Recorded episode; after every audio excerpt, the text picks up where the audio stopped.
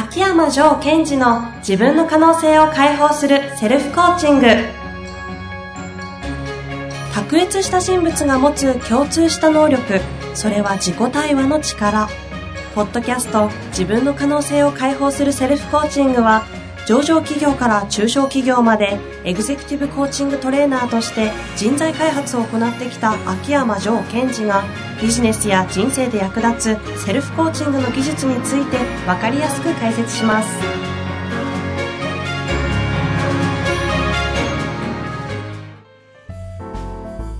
こんにちは遠藤和樹です。秋山城賢治の自分の可能性を解放するセルフコーチング。城さん本日もよろしくお願いいたします。はい。よろしくお願いします。えー、早速質問に入っていきたいと思いますがよろしいでしょうか？はい。お願いします。今何か喋ろうとしました？いやいやいやちょっと最近、はいあのー、カバンを買ったカバンを買いましたよね、はい。青い何ですか？ちょっとフェミニンな感じのフェミニンですか、これ？は肩にかけるようなね、い。ちょっとこう、この革の感じが良かったので、え買ったってことをちょっと言いたくて。え言いたくてそのアウトがまだなんですか？うーんと、アウトカムは、私あの、買い物をするときはもう決めていて、はいはい。これをこう手にすると、うんうん。こう、コアビジョンに自分の方が加速するかどうかっていうジャッジ基準でしか。物を買わないので。めんどくさい。そんな買い方ですか？そうです、そうです。コアビジョンに機能するかどうか。向くか自分がね。へですから、テンションが上がるかってことではなくって、うんうんうん。これを持った方が感覚的なんですが、コアビジョンの方に近づけば買い。えほうほう近づかなければテンションが上がっても買わない。へえ、それってどうやって自問自答というかこうやるんですか？ですから、はい、あの、このカバンだったらカバンを持って、コアビジョンの時に、あ、なんかすげえフィット感するなと思った時に、あコアビジョンイメージするんですね、そのはい時にまず。うん。で、例えばカバン見つけて、はい。それを思った時に、はいそのコアビジョンとこのカバン持ってる自分が、こう、フィットしてれば買いですよ。本当に、うん。本当ですか？本当本当。えじゃあ、この間のあの、何でしたっけ、あの、ダイソン。ダイソン、の、ああの、なんですセラミックファンヒーターと、セラミックファンヒーター、扇風機と、あの暖房が一緒に出てくる、羽のないセラミック羽のない扇風機のね、あれも、そうそうそう。あれも本当は、本当にコアビジョンに向くんですか？星だけでしょ？いや、だってあれ本当はですよ。えっ、と、すごいこう、お安い感じのセラミックファンヒーターを買いに行ったんですよ。足元温めようと。はいはいはい。で、そのダイソンの見て、うん、これが部屋にあると。事務所に。はい。私の足を温めてる。うんうん。夏は涼しい。うん扇風機はもうないとそこには。はいはいはい。なるほで、羽がない。ど。うん、買おう。ああ。結構高いですよ、あれ。そういう買い方か。でもいいですね。で、そうするとですよ。はい。こう、うんと、まあ、お値段は高いかもしれませんが、絶対機能しちゃうので、あ回収、すごい早いですよ。あ。なるほどね。風が吹けば、アウトがに近づくみたいな。そう、おケア儲かるじゃないですよ。すごいですね。そういうことなんですかね。風が吹けば、ケアが儲かるのロジックは。そうです。でその代わり、遠藤さんからすると、はジョーさん、これもうちょっと高い時計買ったらどうですか？そうなんですよ。ね。なんでそんだけいいもの持ってたりですよ？なんかよくわかんないこだわりをね、持ってたりするのに、その時計なんだと。いや、これだっていいんですが、その高い時計で、そのコアビジョンに向くようなものがまだ見つかってないので、うんうん。もし見つかった際には、あぜひなんか、ジョーさんに合う時計、ちょっと情報いただきたいですね。ああ、いいですね。何百万でもいいんで、あの、それいいですね。集まってきたものの中から選びましょうよ。で、はいあの、ぜひあの、これ買わせたら面白いんじゃないかっていうのはやめていただいて、そういう情報をいただきたいですね。ジョーさん、質問来てますので、はいそろそろお願いしますたい。と思いますね。えーこの方、えー建設業技術者、59歳の方からいただいておりますね。はい。というかですね、お知り合いじゃないですかね。私は以前、秋山城さんのコーチングを受け、大いなるうちへの旅に出かけているものです。差し支きますかね？はい。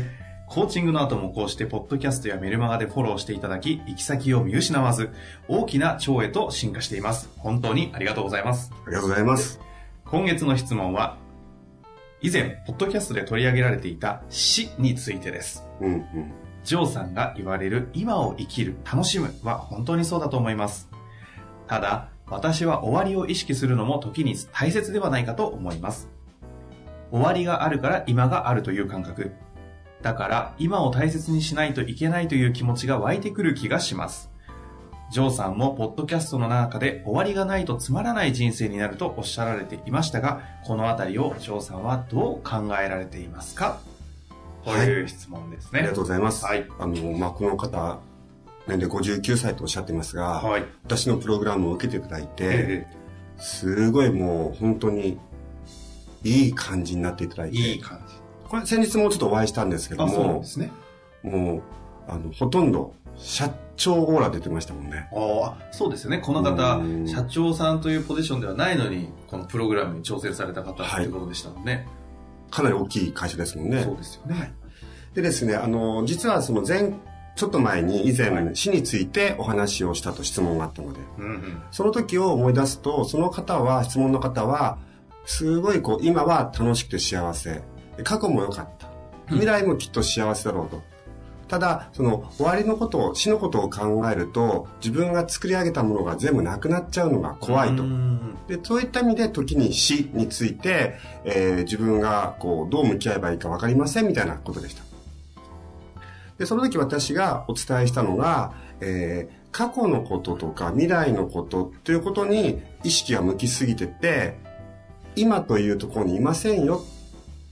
もう消えたらもったいないな、残念だなと思うぐらい、今素敵な人たちとお子様とか仕事を今、今やってるんだってことに意識を向けてくださいっていうお話をしました。うんうんで、えそういう話をしたので、えこの質問者の方は、まあ、それは一つあるとは思うんですが、もう一つとしては、えー死を意識することによって、えー終わりがあるから今があるという感覚も大切じゃないでしょうか。うん。ジョーさんどう思いますか？とはいいうことですね。はい。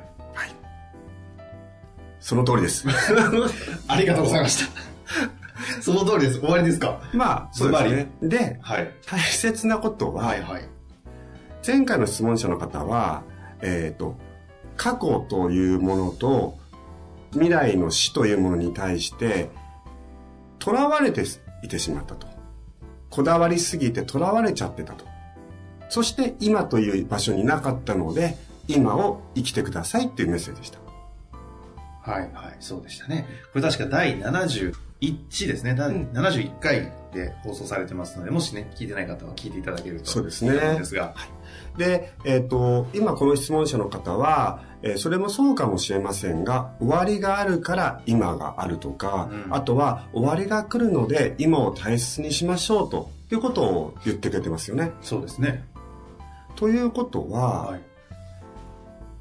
終わりがあるから今が大切だ。つまりこれ、やり方は何でもいいんです。今という時間に対して機能するような信念とか感じ方であれば、どれを採用してもいいんですね。うんうんうんですから、私なんかその時々にしょっちゅう変えちゃいますもん。信念をですか？し信念というか、えっ、と、死についての考え方。へえ。あ、そうなんだ。例えば、えっ、と、この質問者の方のように、はいあ、自分もいつか死ぬ時が来ると。うんうん。だから、え死ぬまでの間に、えっ、と、一生懸命今を大切にしようというふうに思う時もあれば、はい。えーあんまりえー未来のことばかり考えすぎてしまうとか、過去の楽しかったことを思いすぎちゃうと、今を生きられないから、今この呼吸をしてる今を大切にしようとか。うんうん。つまり、今をどうやって大切に生きるかというやり方としてはいくつかありますうんうんうん私もう一つ実はあります。うん。なんでしょうねもう。一つは死ではなく、生ですよね。生きる方ですね生。きるとか、生まれたという。ほうほうほう。よく言いますが、えっ、と、私たちはレースを勝って、うん。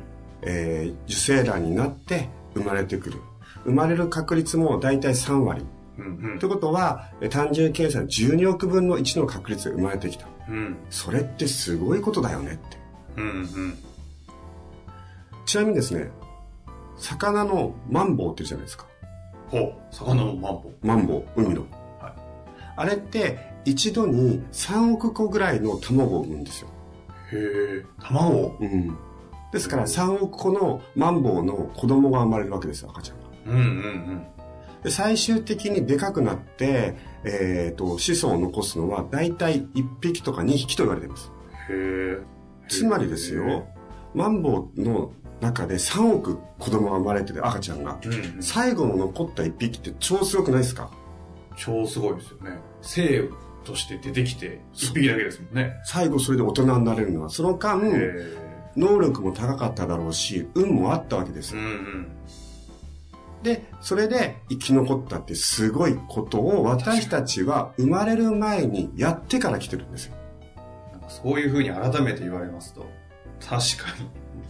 確かに。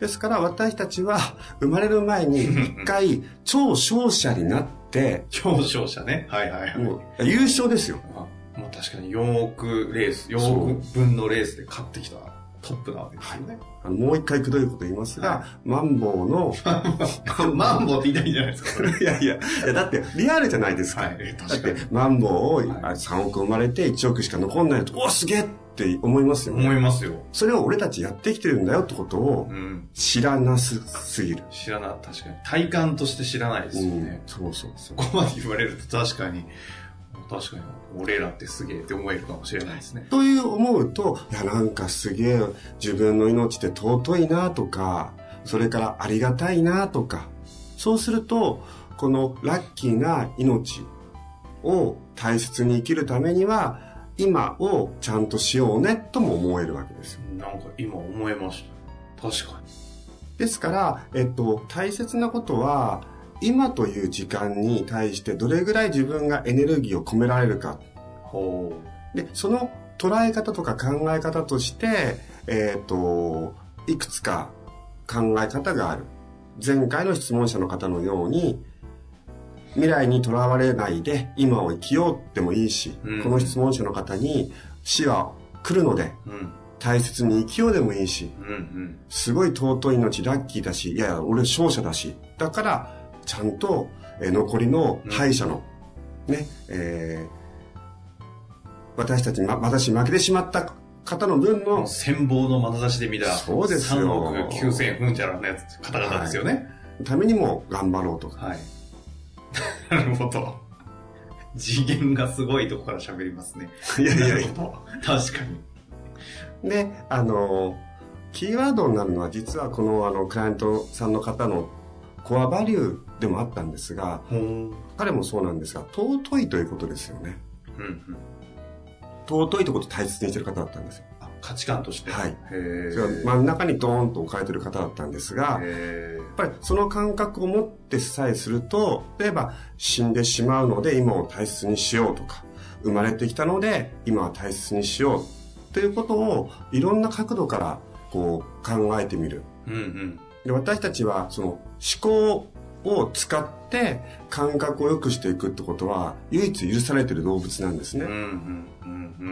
多分、キリンとかが、いやー、命限られるから、今日頑張って生きようとは思考はしてないはずなんですよ。うん。多分そうでしょうね。多分ですようんもしかしたらやってるかもしれない。うんうん。ですから、人がその思考を使って自分の今という感覚を良くしていくってことが、プログラム的に許されてるので、なるほど。それはふんだんに使った方がいいですよね。人間だけに限られたこの機能をそうです。しっかりと使おうぜと。その代わり、えっと、未来のことを予測して不安になるってこともできるのも唯一人間なので。確かにね、そうですよね。で、それを、えっ、と、要するに、それはどちらの使い方にせよ、そういうプログラムを持ってるとするならば、どんなワードを自分にぶつけてあげるかですよね。うんうんうん。そういった意味では、こう、いろんな、その捉え方をしながらやりたいことは感覚を良くして今にエネルギーを注ぐ。うん。今にエネルギーをしっかり注ぐと、ビジネス的にも結果が出るのは当然のことですよね。うんうんうん。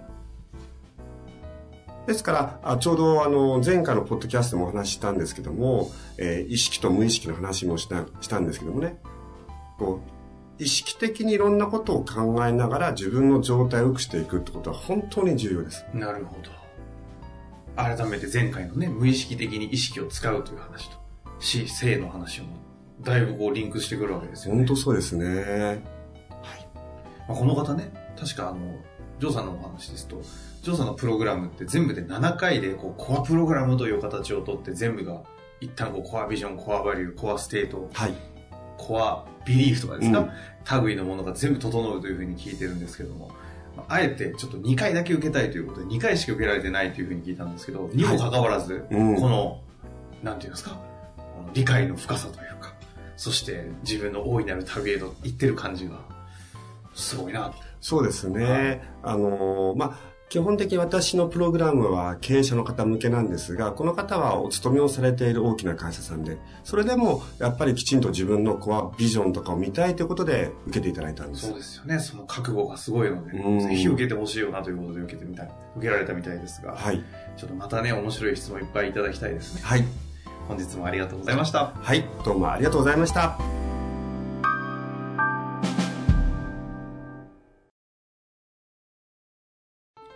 本日の番組はいかがでしたか？番組では秋山城賢治への質問を受け付けております。ウェブ検索で秋山城と入力し、検索結果に出てくるオフィシャルウェブサイトにアクセス。その中のポッドキャストのバナーから質問フォームにご入力ください。また、オフィシャルウェブサイトでは無料メルマガも配信中です。ぜひ遊びに来てくださいね。